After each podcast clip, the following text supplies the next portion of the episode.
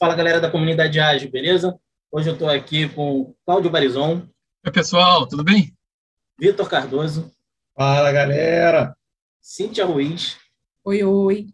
Para bater um papo muito maneiro com o nosso convidado, meu amigo Gabriel Genari, um monstro, saca tudo de agilidade e vai conversar com a gente aqui um pouquinho sobre o que há. Fala, Genari, se apresenta aí um pouquinho para a galera, cara. E aí, pessoal, beleza? São seus olhos, né? Legal, deixa eu me apresentar um pouquinho. Legal, me chamo Gabriel Genari, hoje eu trabalho na Liga Ágil como Agile Coach. Eu vou fazer um momento babaca, né? Eu gosto muito de, de me apresentar e às vezes parece que estou querendo me, me, exibir, não, mas é só para só mostrar um pouquinho do, do, do, sofrimento da minha vida, né? é, eu, eu, comecei minha vida aí com, como desenvolvedor até chegar à minha primeira certificação Microsoft. Ó, oh, que maravilha! Que, que eu fiz? Mudei, né? Mudei de rumo. Vamos para agilidade. Agilidade é muito mais legal. É o que me move hoje, né? Então, aí, no, durante os anos, vim fazendo algumas certificações, estudando, apanhando muito durante o dia, aprendendo. Né? E hoje eu estou junto com o Petros aí, aprendendo muito com esse cara aí, que, que ele falou que eu sou um monstro, mas esse cara é um monstro também. E assim a gente vai crescendo no dia a dia e aprendendo cada vez mais, né? Então, assim, sou certificado Agile Coach, sou certificado OKR Coach, fiz Management 3.0, também fiz certificação de métricas, tem muita coisa para aprender e é um prazer estar aqui com vocês para compartilhar um pouquinho de conhecimento nesse bate-papo legal. Aí. Maneiro, Genari.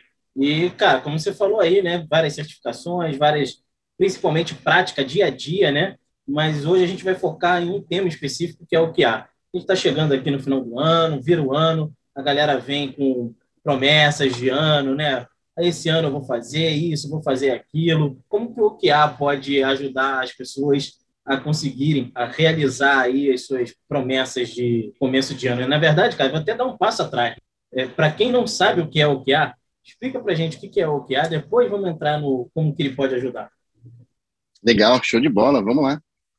OKR, hum, o que, que é OKR, essas três letras, né? O que, que significa? OKR, a gente fala muito de objetivos e key results. Key results são resultados chaves, né, que você quer alcançar. Então, basicamente, né, resumindo muito bem o OKR, ele é um modelo de acompanhamento de objetivos.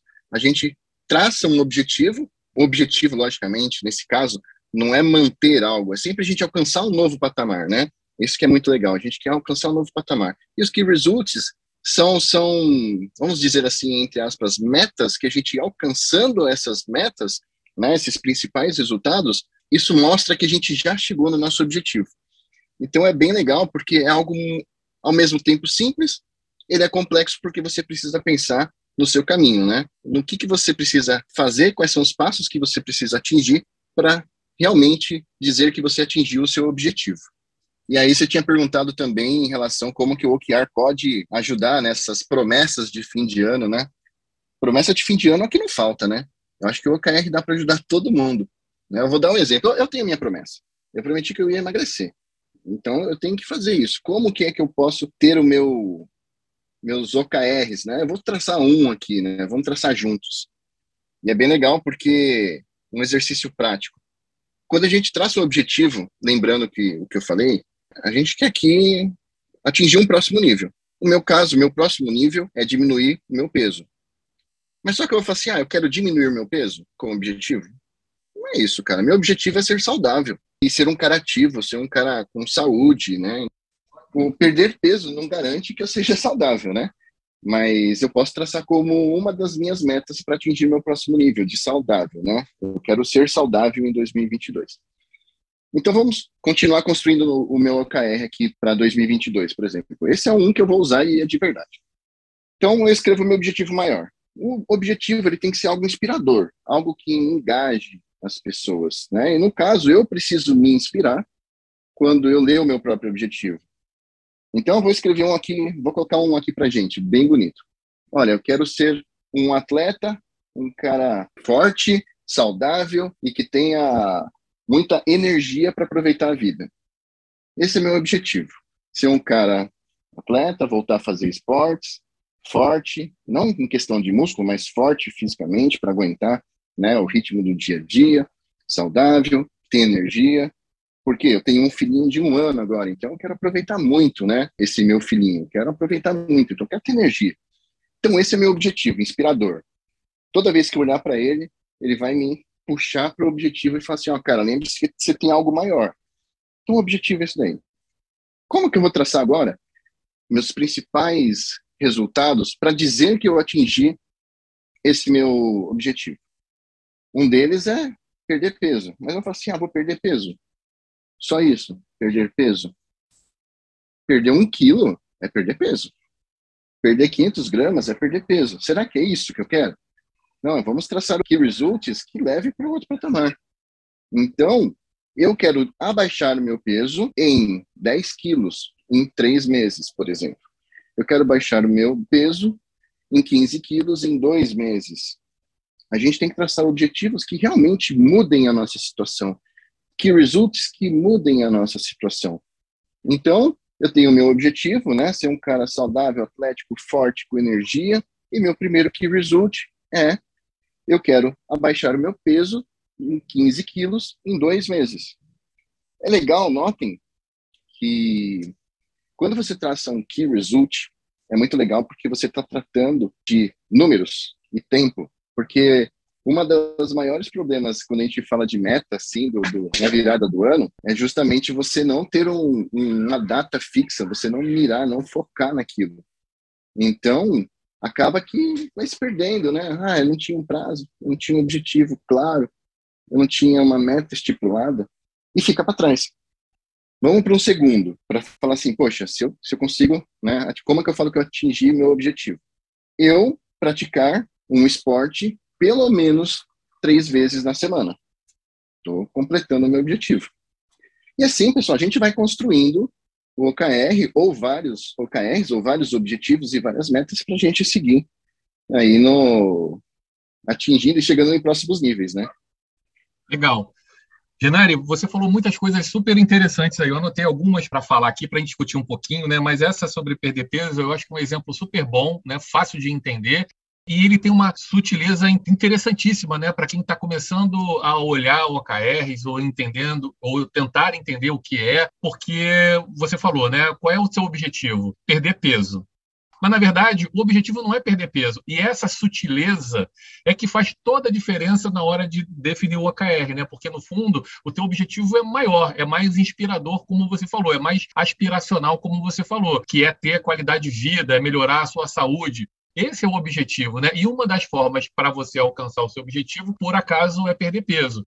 Então, eu acho que é muito legal isso que você falou, porque é, apesar de ser uma mudança sutil e pequena, ela faz toda a diferença no entendimento do que é o OKR. Então, poxa, muito legal esse exemplo e acho que ele pode ajudar muita gente a, a entender exatamente essa diferença entre uma coisa e outra. É, você falou também que o OKR é simples, como você estava colocando agora, né? Sobre ter saúde, perder peso. É simples, mas você falou de, dessa simplicidade que tem a, tudo a ver com agilidade. Agilidade tem uns conceitos muito simples, mas não é simples de você implantar, né? É simples entender o que, que é, mas não é fácil de você fazer funcionar, exatamente por conta dessas sutilezas que você acabou de colocar aí. Mas eu queria te fazer uma outra pergunta, eu quis só reforçar esses dois pontos que você falou, que eu acho que eles são chaves, né, sem trocadilhos, mas eu, a pergunta que eu ia te fazer tem a ver com metas, que foi uma outra coisa que você falou. Você falou em objetivos e metas. Eu, particularmente, gosto muito de usar essa palavra metas, inclusive quando a gente está tratando de OKR, mas tem muita gente que não gosta porque fala que meta uhum. é uma coisa mais, mais atingível e o OKR é uma coisa mais aspiracional, que eventualmente você pode nem atingir. O que você acha disso? O que é a meta para você? E qual seria essa diferença entre o KR e a meta? Você faz uma distinção sobre isso ou não? Como é que você enxerga isso, Genari? Legal, Barizon. É uma pergunta muito boa, porque eu acho que a gente entra no âmbito um pouco mais cultural, né? Quando a gente fala da meta, muita gente associa a meta a algo negativo, justamente pelo fato de de você tá, você já imagina aquelas lojas de departamento que o cara tem que bater uma meta, é algo muito agressivo que que, que nunca vai te trazer um resultado, ou se trazer um resultado, você tem que se matar de trabalhar, né, para atingir uma meta. E geralmente uma meta está atrelada a um, uma recompensa. Tipo, ah, cara, se você atingir a meta, você recebe um bônus. E aqui, quando a gente fala, eu não tenho problema nenhum em usar meta, não faço, é, usar a palavra meta, no caso, né? Eu não faço distinção nenhuma. Eu pego essas sutilezas, eu tento entender a situação de cada lugar que eu tô. Legal. Porque se a pessoa tem um, tem um, um viés negativo para a meta, eu uso os principais resultados, que é algo diferente de, de uma outra forma de você falar que você tem que atingir alguma meta. Então, assim, eu tento perceber, mas eu não faço muita distinção, não. Porque se a gente for pensar bem ter uma análise crítica sobre o que, que a gente quer atingir, não deixa de ser uma meta, né? Legal. E puxando agora um pouquinho mais para o lado prático aí, muitas empresas vêm tentando implementar o OKR nas organizações, e apesar de ter, de aparentemente ser simples, como você explicou, ainda assim existe uma dificuldade muito grande para, de fato, esse OKR vingar dentro das suas das organizações. E até uma vez teve uma discussão dentro da comunidade se OKR era fato ou mito. E eu queria que você explicasse um pouquinho para a gente, desse algumas dicas para a gente, de quais são os principais, as principais armadilhas na implementação do OKR, porque que normalmente as empresas começam bem e ao longo do caminho o OKR é esquecido, e as dicas que você daria para que isso não acontecesse. Legal. É uma boa pergunta também. O que eu mais vejo nas empresas, dificilmente, para ser bem sincero, dificilmente eu vejo uma empresa que conseguiu implementar o OKR na sua plenitude. E quando eu vejo, cara, é uma em cem, assim, pelo que eu vivi, né? A estatística pode ser totalmente diferente disso aí, mas de todos os clientes que eu vi até agora, um único cliente, um único cliente tem os OKRs estruturados bonitinho. Eu acho que o primeiro erro em falar de OKR é a pessoa não entender o que é o OKR e falar que nós já temos KPIs. KPI é uma coisa, OKR é outra. Vamos imaginar, esse é o primeiro erro. Então, eu vou dar um exemplo rápido assim de, de, de KPI e OKR. Eu falei que o OKR sempre leva a gente para um próximo patamar, né? Vamos, vamos pegar aqui um indicador que todo mundo conhece, o NPS. Vamos imaginar que você tem um NPS igual a 80. Isso virou um KPI. 80 é um número que você precisa manter. Quando eu quero falar assim, meu, nossa, meu, meu NPS tá 80, eu queria levar para 90. Eu traço um OKR com ações, com metas, principais resultados para eu atingir 90. Quando eu atingir 90, isso se torna um KPI, porque aquilo tenho que manter. Eu tenho que ver, pô, eu atingi meu próximo nível, agora eu não quero cair mais. Então, esse é o primeiro erro. O pessoal confunde muito OKR com KPI. Outro grande erro que eu vejo muito e, não é tão trivial assim, né? Apesar da, da, da, construção que eu falei assim, poxa, vamos construir um OKR, construímos um aqui em poucos minutos, mas tudo que é atrelado a um OKR, você tem que medir. Então, assim, não ter indicadores e não ter boas métricas para você medir o avanço do seu OKR, primeiro, para saber se você está indo em direção e qual a velocidade que você está indo nessa direção, se você não sabe se está indo em direção certa ou errada. Então, esse é outro erro. As pessoas traçam OKR, mas eles não acompanham os OKRs. Então, eu, eu falo muito em relação ao ciclo de OKR, né? Ciclo de OKR, pessoal, é, isso daí é, é fácil de entender, porque é muito similar a uma sprint. Você, geralmente, né, quando você tem um ciclo de OKR, isso daí depende da empresa, depende da maturidade, você sempre traça pelos trimestres, né, os quarters. Então, e você começa fazendo um planejamento antes de que o quarter comece. Você tem cerimônias de acompanhamento desses OKRs. Você tem a revisão dos seus OKRs e você pode fazer uma retrospectiva no fim do quarto, falando assim, cara, o que, que a gente fez de bom, o que, que deu certo, o que, que não deu, para que a gente possa melhorar no próximo ciclo, no próximo quarto. Então, essas, esses, essas dicas aqui são bem, é, assim, não são tão triviais, né? Porque as pessoas acham assim, ah, escreveu OKR, legal, tem OKR, mas não acompanhar, não ter métrica, não ter indicadores para que você possa tomar decisão e saber o caminho que você está seguindo, se é o certo ou se é errado e qual a velocidade você está seguindo nele, e confundir OKR com KPI, esse daí, para mim, fez os três, cara, é, é, é, fracasso total, né? Você não tem OKR, você só vai ter o texto escrito bonitinho. Sensacional, Gabriel. E um ponto interessante aí que você mencionou, que eu acho que é uma boa pegadinha também, acho que as pessoas iniciam com o OKR, começam a fazer os acompanhamentos, só que muitas vezes ele ainda não gerou qualquer resultado. E talvez a não geração do resultado faz com que a pessoa, ah, vou ver isso mais para frente, vou ver daqui a dois meses, três meses. E, e a não geração de resultado já é um indicador também.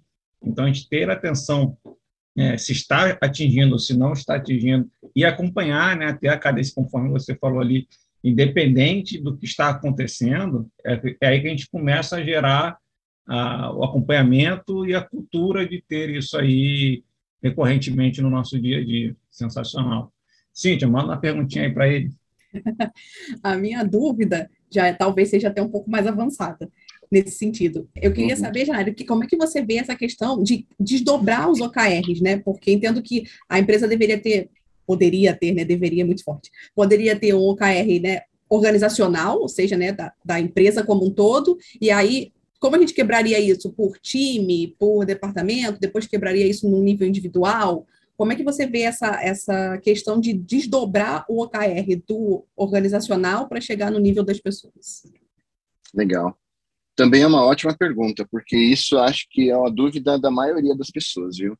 Eu, assim como na agilidade, assim como no dia a dia, eu falo que não existe certo e errado. Porque não é uma receita de bolo mas também existe o mais eficiente e o menos eficiente. Lógico que a gente busca ser mais eficiente. Então, existem alguns cenários, né, quando a gente fala do desdobramento do OKR, alguns cenários.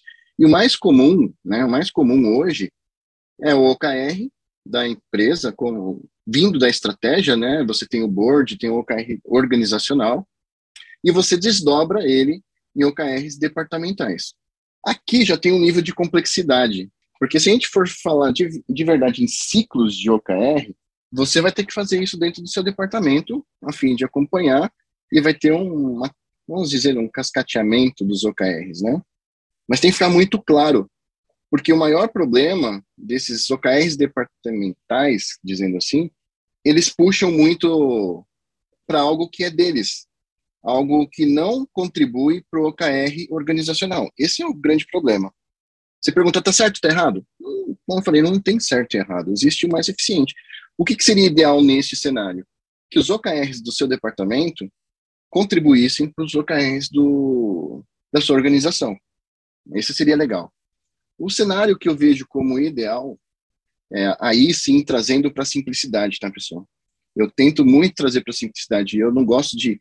Tem gente que fala assim, pô, se a gente pode complicar, para que facilitar, né? No caso, eu gosto literalmente ao contrário, eu gosto de facilitar.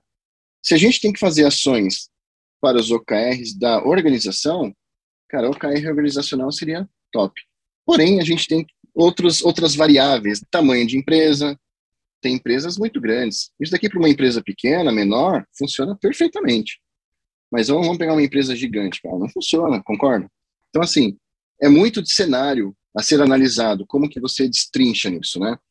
Mas tem uma das coisas que é certo, e eu falo, este é o pior cenário, e fujam desse cenário. Né? Você tem o OKR organizacional, você tem o OKR de produto, você tem o OKR de departamento, você tem o OKR dos times, você tem o OKR das pessoas. Cara, você vive em função de OKR e você deixa de trabalhar nas outras coisas, né? Porque você tem só aqui um, dois, três, quatro, cinco níveis de OKRs. Cara, você já não sabe mais o que é OKR de quem, você não sabe mais nada. O quanto mais simples, mais efetivo. Talvez arrisco a dizer assim, quanto mais simples, mais você avança em velocidade para o seu objetivo. Então, essa, essa é uma visão que eu tenho. Né? E aí você quebra em níveis, né? Você tem um objetivo anual, né, que você pode fazer, você tem os objetivos por quarter. O objetivo por quarter, ele vai funcionar como se fosse key results desse objetivo anual, né? E aí você tem os seus key results desses quarters e tem as tarefas relacionadas aos key results. O que eu aconselho é fugir de OKR para departamento, produto, pessoa, time. Não, simplifica. Mas sempre analise o cenário que você está. Porque a gente simplificar a ponto de, de também não conseguir evoluir, não é benéfico, né? A gente tem que sempre tentar o mais efetivo possível, ter uma eficiência maior. Muito bom, Genari. Deixa eu te perguntar duas coisinhas aqui. Eu vou emendar duas juntas, tá? Que tem a ver até com o que o Vitor te perguntou, né? Ele perguntou sobre as disfunções que acontecem e tal. E aí eu, eu queria te perguntar sobre uma disfunção que também é bem comum, né? Que é quando as organizações, que seja, né? O área, ela começa a fazer os seus objetivos, mas na verdade ela acaba escrevendo uma lista de tarefas. Como é que você lida com essa situação? Como é que você trata isso para virar um pouco esse jogo? Quando você respondeu ao Vitor, você falou que a sua estatística ela não é boa, né? De várias que você já participou, apenas uma efetivamente usa. E é um dado interessante esse. Então, diz para a gente o que, que essa empresa faz de diferente das outras para que nela funcione. Legal, show, boa pergunta. Eu vou começar por essa última, né? Entrando nesse cliente, tentando entender um pouco mais né, da, da, da jornada dele, eles mostraram, né, os OKRs, oh, nós temos OKRs. Primeira coisa, eles entenderam. Como que eles fizeram para entender? Esse é o ponto principal, o entendimento de OKR. Eles chamaram um especialista. É simples, né? A gente falou lá atrás, é simples, mas não é tão, tão simples, né? Porque aí acontece a segunda, a primeira parte da sua pergunta, que é a lista de tarefas, né? Mas as pessoas buscaram alguém que poderia dar esse coach, me ajuda a construir. Está muito, muito ligado. E eles, o que, que eles fazem para funcionar? A partir desse coach, a partir dessa, dessa, desse entendimento da estratégia e a tradução em próximos níveis, né, que eu digo assim, o objetivo, o objetivo é alcançar os próximos níveis, eles implementaram um ciclo de, de OKR. Eles têm atividades, eles têm os principais resultados, né, e as atividades linkadas a eles que eles executam no quarto. E eles fazem isso religiosamente, acompanham religiosamente. Esse daí, eu acredito que, lógico, né, as coisas podem mudar, né, conforme as pessoas vão mudando. O cenário às vezes muda também, alguma coisa pode se perder ou não. Mas o que eu atrelo muito a eles é essa religiosidade, assim, em se preocupar, não vou nem falar de religiosidade, é uma preocupação com esse próximo objetivo e o cuidado que eles têm com isso, em acompanhar. E agora, voltando para a sua primeira pergunta, o pessoal geralmente faz uma lista de tarefas. Cara, isso é muito comum. Isso é muito comum, dado a falta de entendimento na construção do OKR. Tem gente que fala assim, ah, o OKR é para atingir o próximo nível? Beleza, então vamos traçar um monte de tarefa aqui e beleza, ok, vamos embora. Vamos fazer todas essas tarefas. Você pode até atingir um próximo nível, mas você não sabe qual, né? Você, você atingiu algum nível. Qual, para qual motivo, qual propósito, você não sabe. Então, como eu lido com essas com esse tipo de pessoa? É algo cultural, tá, pessoal? É, é, infelizmente ou felizmente, né, a agilidade e qualquer ferramenta, qualquer método, qualquer prática leva para isso também. A gente está com a cultura alinhada, ter o mindset. Então, quando, quando eu vejo que a pessoa fala assim, ah, vamos traçar o KR, ah, eu quero, vou dar um exemplo aqui, vamos lançar um podcast. Tá, lançar um podcast, cara, é uma ação binária, ou você lança ou você não lança. E aí eu começo a trazer para essas pessoas de uma forma um pouco mais simples. É, eles, eu deixo eles traçarem. Escreva. Ah, eu quero lançar um podcast. Fala assim, ah, legal. Você vai lançar um podcast? Por quê? Qual que é o seu objetivo maior em lançar um podcast? Ah, porque eu quero ter mais seguidores. Tá, legal. Você quer ter mais seguidores por quê? Até chegar a um objetivo maior, a pessoa vai entendendo, ela vai se questionando do porquê daquilo, até chegar no objetivo maior. Qual é a essência daquilo que você quer? Tem uma essência por trás. E não é fácil, pessoal. Quando é muito fácil você escrever uma lista de tarefas. É muito rápido. Ninguém quer gastar tempo pensando. Esse é o problema. Ninguém quer gastar tempo pensando. Então, quando você entra na lista de tarefas e você começa a fazer essas perguntas, por quê, por quê, por quê, sempre tem algo essencial atrás. Sempre tem um, um fundinho que está escondido e é isso que você quer resgatar, porque é o desejo da pessoa. Eu poderia falar assim, ah, eu quero promover a minha marca, a minha marca Gabriel, né? Quero promover minha marca Genares, hambúrguer. Cara, beleza, vou ter um monte de tarefas para promover. Eu quero ser reconhecido como a melhor hamburgueria do país. Esse é meu objetivo lá no fundo, sabe?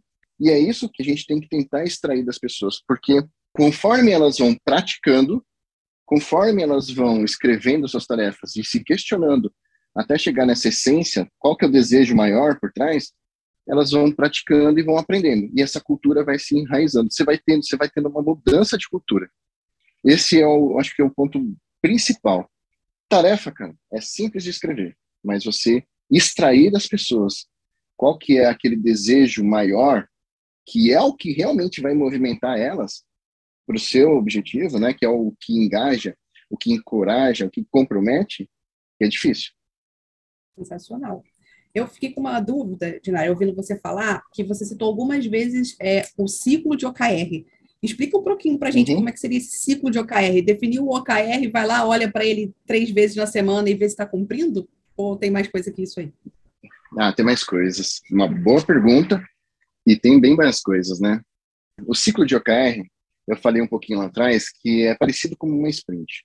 A sprint você vai ter a preparação do seu backlog, você vai ter a priorização do seu backlog, você vai ter a preparação da, da sprint backlog para que você comece a trabalhar nesse determinado período.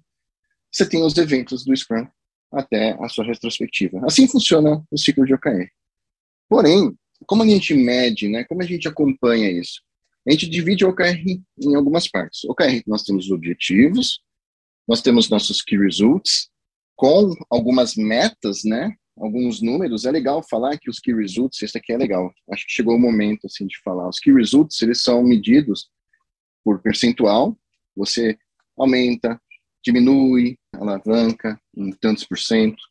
Financeiro, eu quero aumentar o faturamento da minha empresa em 20 milhões em três meses, por exemplo, ou numérico. Eu quero dobrar o número de clientes né, aumentar o número de clientes, dobrar, no caso, em três meses. Então, é legal que o Key Result seja sempre numérico e nessas, baseado nessas três unidades. Porém, o Key Result por si só não fala o que, que a gente tem que fazer.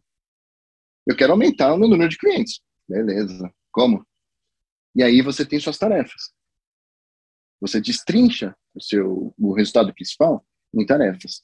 Por exemplo, eu quero aumentar o faturamento da minha empresa em três meses. Eu quero dobrar o faturamento da minha empresa em três meses. Eu vendo um aplicativo. Pô, legal. Eu tenho um aplicativo que eu quero vender, eu quero aumentar, eu quero dobrar o faturamento em três meses. Que ação que eu vou fazer? Ah, vou fazer uma campanha no Instagram oferecendo, sabe quando as pessoas perguntam aquela campanha, marketing, é, o, o tráfego pago? Vou fazer uma campanha. Aí o que, que acontece? Eu tenho uma atividade, eu tenho algo a ser realizado e eu tenho indicadores e métricas desse algo a ser realizado, que vão me trazer números. Então, quando esses números forem aparecendo, né, às vezes não tem resultado, que nem o Victor falou, né, às vezes não tem resultado. Isso também é um indicador, né, que você não está indo no caminho certo, nem na velocidade esperada. Quando você tem esses indicadores, você fez a campanha, lançou a campanha, você vai olhar aquilo lá. E o que, que vai dizer que você atingiu o seu key result? É justamente aquela meta que você traçou. Você, vamos lá, vamos falar assim, olha, eu fiz pessoas, né? Você vai ter uma taxa de conversão. Ah, 3 mil pessoas baixaram meu aplicativo, se ele é pago, né? É, eles baixaram, mas eles não pegaram a versão paga. Poxa, você tem uma taxa de conversão baixa. Você pode começar a fazer. É, lembra que o key result pode ser por percentual, pode ser numérico, ok. Né? Então, assim, quando eu comecei a, a, fazer esses, essas atividades, a traçar essas atividades, é muito importante que elas tenham como ser medidas por métricas ou indicadores. Então, a partir daí, você começa a avançar. E aí você, nas cerimônias do seu ciclo de OKR, né, que eu falei, assim, lembrando sempre uma visão da sprint, né, do, do, das cerimônias, você faz o seu planejamento, já sabendo quais tarefas, porque você já preparou seu backlog, você faz o seu planejamento, ó, vamos atacar isso, isso, isso, porque a gente sabe que às vezes não dá para fazer tudo, né? Em um período de, de, de três meses, de um quarto. E já sabendo quais indicadores vocês vão monitorar, e aí depende muito da apetite, né, que, que as empresas têm, que as pessoas têm. Então você consegue eh, fazer ciclos, né, como se fossem as nossas dailies, mas você pode fazer uma vez por semana, você pode fazer quinzenal, e ver os resultados das ações para ver se atingiu. E é muito legal que isso seja visto é, nessa frequência. Eu falo que passar de 15 dias para um ciclo de, de um quarter, cara, já é muito. 15 dias é o máximo. Eu faria semanal, porque se você atingiu já um key result, você pode poupar sua energia nisso e direcionar sua energia em outro key result que precisa de ação que ainda não atingiu. Então é muito legal, tem várias opções mas resumindo aqui, é, você tem que traçar muito bem suas tarefas, e quando traçar suas tarefas, você tem que ter seus indicadores e métricas muito bem definidos, para que você veja seu avanço e faça essa recorrência olhando para esses números dentro do período, e não deixar ser muito longo. Genari, você está dando uma aula completa para a gente aqui, está muito legal. Você, agora respondendo para a Cintia, você falou coisas muito legais, que ficou claro que, na verdade, as equipes que vão fazer a entrega, elas não devem receber as tarefas né, que vão ser entregues. Elas devem receber o objetivo que se quer alcançar, ou os key results que se quer atingir. E isso faz muita diferença né, na hora de você fazer isso. Aí a pergunta que eu ia te fazer com relação a esse ponto, como é que você consegue mudar a cabeça de quem está fazendo esses pedidos para não fazer o pedido de uma demanda, mas fazer o pedido de um objetivo. Como é que a gente muda essa cabeça? E a outra coisa, só para pegar o gancho, porque tem a ver, que tem a ver com as métricas que você estava falando, e aí para fechar a sua aula, a gente escuta muito falar, quando se fala em OKR, sobre os moonshots e roofshots. Né? Você pode falar um pouquinho qual é a diferença de um para o outro e qual é a dificuldade de se atingir um e outro, por que, que a gente está mexendo nisso, é, gerando um novo termo para determinar aonde a gente, ou qual o patamar que a gente quer dessa métrica ou desse indicador. Você pode contar um pouquinho disso para a gente, cara? Claro, legal. Ótimas perguntas. O pessoal aqui está com perguntas, só pergunta top, hein? Aí é, aí é legal porque enriquece, né? Eu vou começar falando um pouquinho do OKR e dos times, porque uma das coisas que é muito legal, e eu vejo que é um fator determinante do sucesso. O OKR, ele não é top-down, ele é inclusivo, ele é colaborativo. Você pode trazer uma visão estratégica, você pode trazer um desejo, você pode trazer um, até um key result. Mas quando você traz o time para junto, para definir isso, é onde você tem um brainstorming de ideias. Às vezes, você está limitado né, em ações limitado em conhecimento, quando você traz o time para perto, cara, você abre um leque gigante. Então é muito legal porque eu falo que o OKR, ele é inclusivo. Ele é formado de forma colaborativa. E mais uma vez, né, falando de parte cultural, como a gente muda a cabeça das pessoas. Para algumas pessoas a gente precisa mostrar resultado. E principalmente quando se trata de assuntos que não são da especialidade deles, é mais fácil você mostrar resultado, concorda? Porque você cara, eu desejo chegar no meu próximo patamar, mas eu não sei como, mas a minha equipe sabe. Então é fácil para o cara aceitar a colaboração de uma equipe. O problema é quando a pessoa está numa posição estratégica, ela veio dessa desse ambiente dessa equipe e ela assume assim: eu sei o que precisa ser feito. Esse é o pior cenário. Quando a pessoa não tem esse conhecimento, ele inclui as pessoas, faz um brainstorm, apresenta os objetivos, apresenta os key results. E é legal porque realmente neste momento você vai até validar um pouco mais desse key result para ver se não é algo que é impossível. Mas a mudança de cultura para essas pessoas mais difíceis é demonstrando resultado. E logicamente, né, eu particularmente eu faço, eu uso uma estratégia. Eu parto um pouquinho, eu dou um passo para trás fico com um time, analiso pessoas que podem contribuir com isso, porque afinal, qual é o nosso objetivo? É mudar o mindset e a cultura de um cara que é irredutível. Pego essas pessoas e eu faço uma dinâmica com esse cara e essas pessoas, que são mais, que podem contribuir, que têm boas ideias, que têm bons conhecimentos. A partir disso, o cara vai começando a mudar. Cultura não se muda, né? Se fosse binário, seria muito fácil, né? Mudou, não mudou. Mas, assim, a partir de, de ações dinâmicas, aproximação de pessoas que realmente podem contribuir, as coisas vão mudando, ele vai percebendo o valor. E eu acho que esse é o ponto. Você tem que demonstrar o valor para essas pessoas para que a cultura vai se transformando, que vai se vai fazendo essa mudança de mindset, aceitando outras pessoas a colaborarem com os objetivos e principalmente com as metas que querem atingir. E aí, indo para a segunda pergunta, né? Você me perguntou sobre o moonshot e roof shot. É muito legal porque são esse, esse assunto do moonshot e roofshot é uma coisa que quando eu me aprofundei um pouquinho, realmente me, me, me interessou muito, porque, cara, moonshot, se a gente for traduzir, cara, é um tiro lá na lua. É algo que é quase impossível. Ninguém consegue dar um tiro na lua. A primeira bala não chega, sei lá, nem quantos metros que ela vai para cima e, e cai. Quando a gente traça um moonshot, a gente está sendo muito muito, muito, muito agressivo. E é basicamente é falar assim, ó, estamos sendo agressivos e não vamos atingir esse, esse objetivo aqui. Nós não vamos atingir esse key result, que é o moonshot. Por exemplo, eu quero ter 10 vezes o número de clientes em três meses. Cara, isso é absurdamente impossível. Mas o que, que é legal? Esse cenário do moonshot te desafia. E existe uma análise, né, do moonshot. E isso daqui, essa análise é muito legal, porque assim, todo mundo sabe que o moonshot você não vai atingir 100%. Essa é uma característica, né, do que result que é um moonshot. Você não vai atingir 100%. Porém, existe um semáforo, né? Se você nesse moonshot ficou até 30% dele, realmente, cara, é insuficiente. Cara, era um negócio absurdo.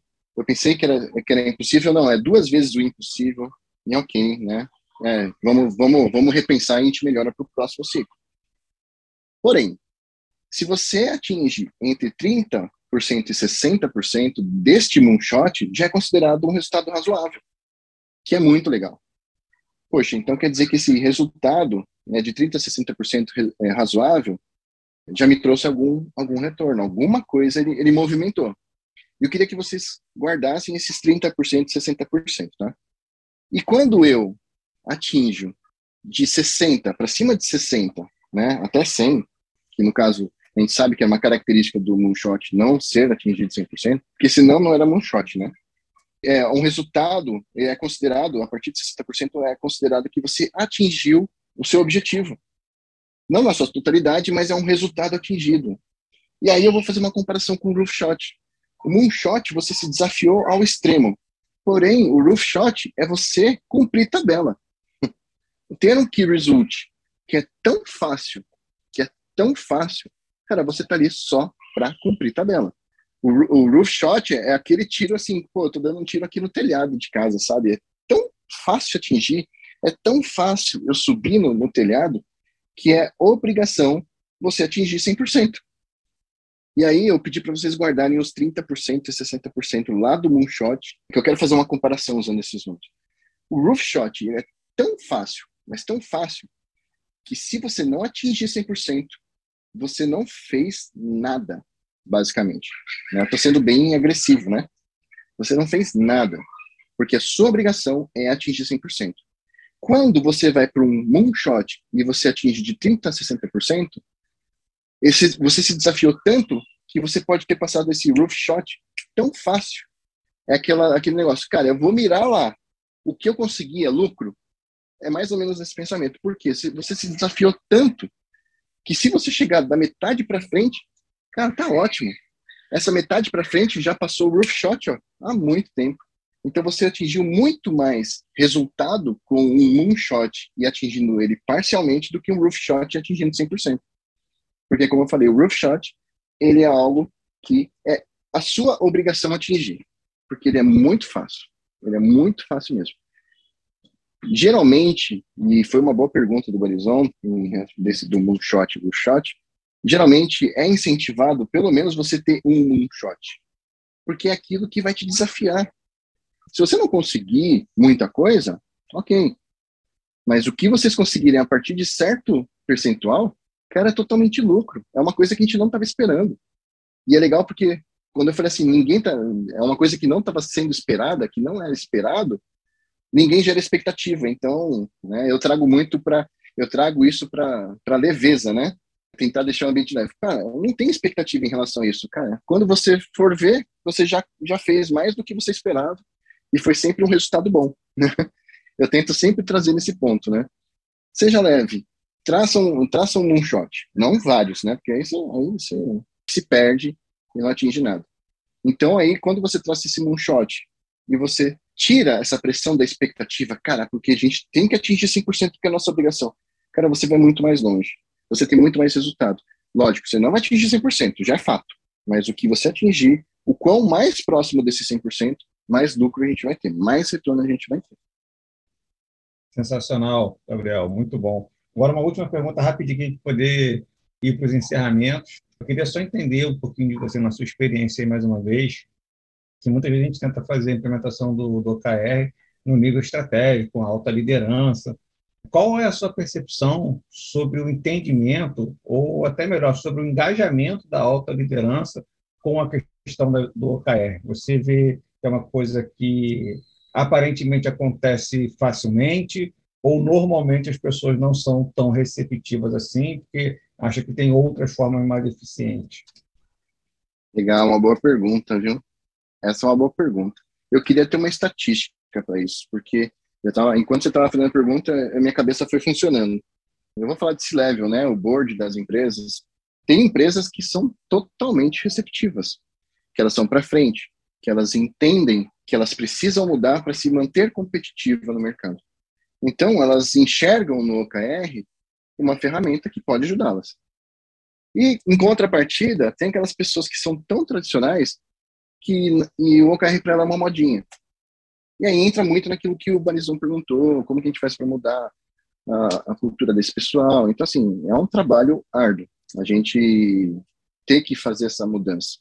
Mas quando se trata de pessoas que, que têm essa mentalidade para frente, eu vejo que a aceitação do OKR é muito mais rápida.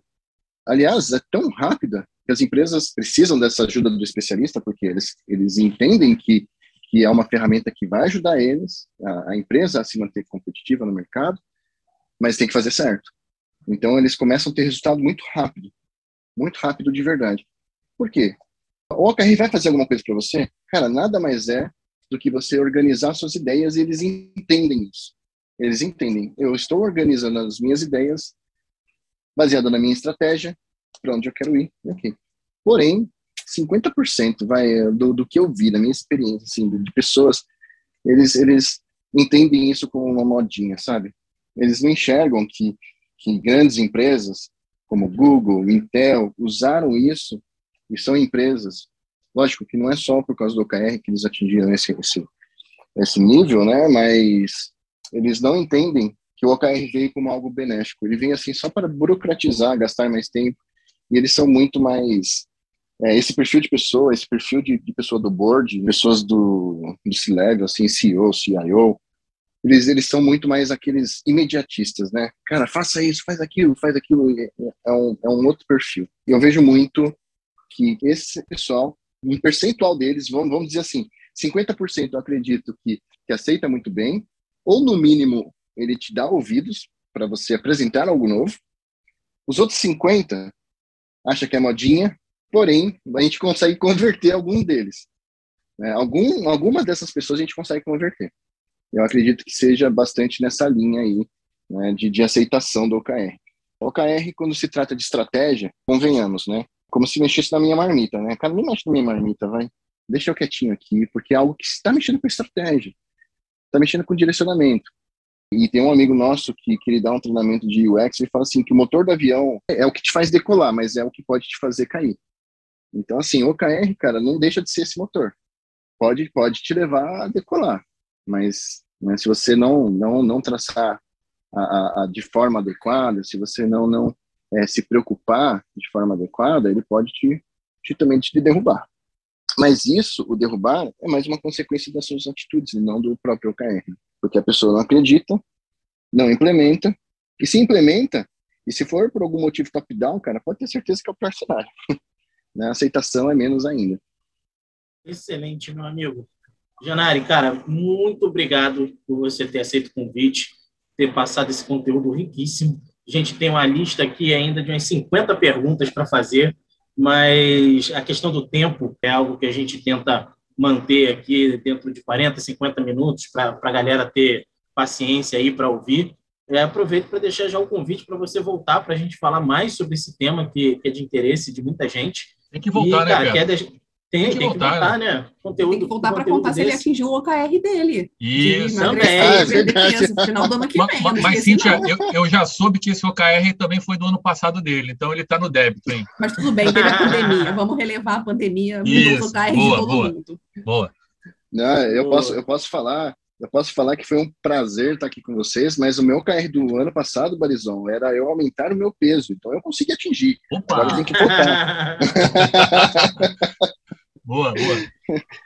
Pessoal, foi um prazer estar com vocês. Com certeza, assim que vocês convidarem, cara, é um, vai ser um prazer estar aqui de novo. Foi super show. Perguntas de alto nível, muito top. Adoro falar sobre esse assunto, adoro falar sobre agilidade e rever vocês, né? Isso, é, essa é a melhor parte, né? Poder falar novamente com vocês é a melhor parte. Show, maravilha. Obrigadão, Genari. Bari, Vitor, Cíntia, obrigado. Valeu, galera da comunidade Obrigado. Abraço. Valeu, Genário. Foi um prazer, cara. Prazer te rever aí. Ótimo, ótimo papo, uma aula completa aí pra gente. Obrigado, cara. Valeu, abraço, pessoal. Muito obrigado, hein? Até a Falou, próxima. obrigado. Valeu, Tchau, tchau. valeu, galera. Tchau, Até tchau. mais.